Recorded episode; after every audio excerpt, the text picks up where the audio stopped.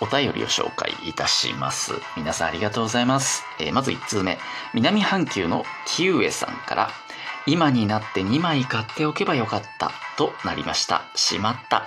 ということで、えー花束いただきましたね。ありがとうございます。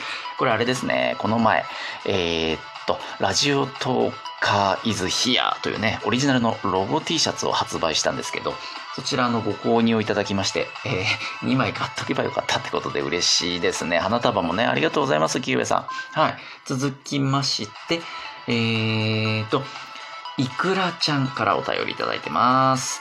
そわちゃん、こんにちは。いつも楽しく拝聴しております。一本そわんぷり、恋のそわ騒ぎなどなど、とても楽しいライブ配信の企画の数々、すごいなぁと尊敬の眼差しで参加させていただいております。お忙しい中、たびたび私のライブ配信の方にも顔を出してコメントしてくださってありがとうございます。本当に嬉しいです。配信を始めたばかりのド新人トーカーの私ですが、これからもよろしくお願いいたします。季節の変わり目で、まだまだ寒暖差がある日が続きますので、どうぞご自愛ください。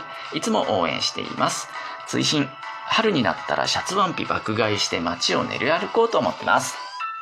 ということで、ありがとうございます、いくらちゃんね。いつもいつも。えー、企画そうそう、ライブの方でそわちゃんがね、一本そわんぷりっていう大喜利企画、それから恋のそわ騒ぎ、女性限定のね、ライブとか、いろいろやってるんですけれども、えー、いくらちゃんがね、参加して盛り上げてくれてるんですよね。あと、えーと、そうそう、シャツワンピを爆買いして街を練る歩こうっていうね、これはあのーあれかな？ファッション、ファッションについて教えるライブっていうのをね、たまにそわちゃん、聞く、聞くおしゃれっていうライブをやってますけども、そちらで、今年の春はシャツワンピがいいぞっていう話をね、した記憶がありますね。それの件でしょうね。聞いていただいたんですね。ありがとうございます。ということで、えー、いくらちゃんもありがとうございましたね。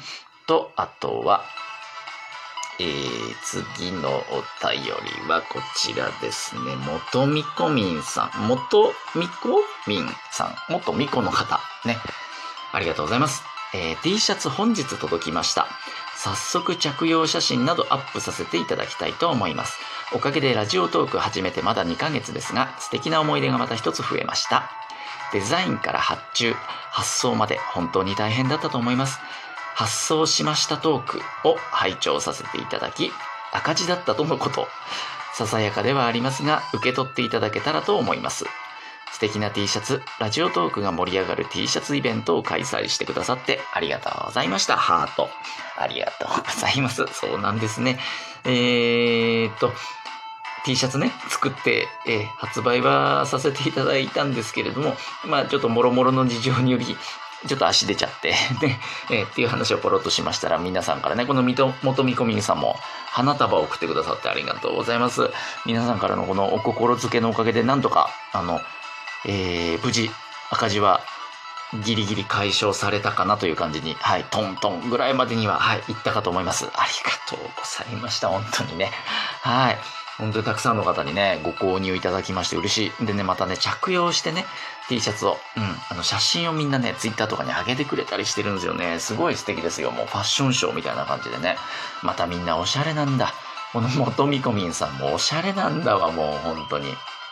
なんなのもう、喋りも上手くて、おしゃれもおしゃれって、どうなってんのこれね。えー続きましてのお便りを読みましょうかね。えー、ひがたまさん。T シャツありがとうの感謝を込めて長文お便りを書いたのですが、スクロールしたらなぜか全て消えました。力尽きたので、花束と晩酌ごっこセットをお送りするのみにとどめます。悲しみ。またお便りしますねってことで。ありがとうございます。いや、消えちゃったのは悲しみですね。これね、なんか、時々あるんですよね、アプリのこの、トラブル的なの。そばちゃんもね、一回ありましたよ。どなたかにお便りを送った時に、一生懸命ね、はい、あの、フォームに入力したんだけど、全部消えちゃったっていうね、一回ありましたね。これ、どうなってんのかな？これ、本当に。でもね、気持ちは届いてます。ありがとうございます。えー、ひがたまさんからね、花束と子供ビール、あとね、おでんですね。晩酌セットをくださった。ありがとうございます、本当に。T シャツもね、はい、あの、どうか愛用していただければ嬉しいなと思います。さあ、そして、今回最後のお便り紹介しますね。猫も木から落ちるさんからですね。ハローソワちゃん。いつもライブで楽しい企画をありがとうございます。ところでこのお便りでの企画も欲しいです。お便りでグランプルを狙うものよりということで、なるほどね。ライブでなくてね、この収録配信、うん、こちらの方でお便りで参加する、うん、そういう企画ね、はい、欲しいってことで、まあ、今ね、だからちょっと考えました。なんで今発表します。この場で。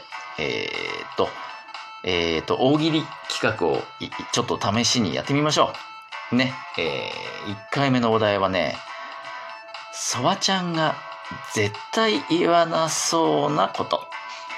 これを募集しようと思います、皆さん。ね、えー、このラジオなり、ライブなりでいいんですけども、そばちゃんがね、ラジオトーク内でのそばちゃんが、えー、ラジオトーク内では絶対に言わなそうなセリフ。これを考えて、えー、お便りで、ね、こちらの番組まで、えー、送っていただければと思います。今聞いてるこのトークね、えー、多分これラジオトークに特化した番組なんで皆さんラジオトークアプリで聞いてると思うんですけどもその場合は、えー、今見てる画面の真ん中辺にねお便りを送る、えー、質問を送るっていうボタンか、うん、封筒の絵が描いてあるかな。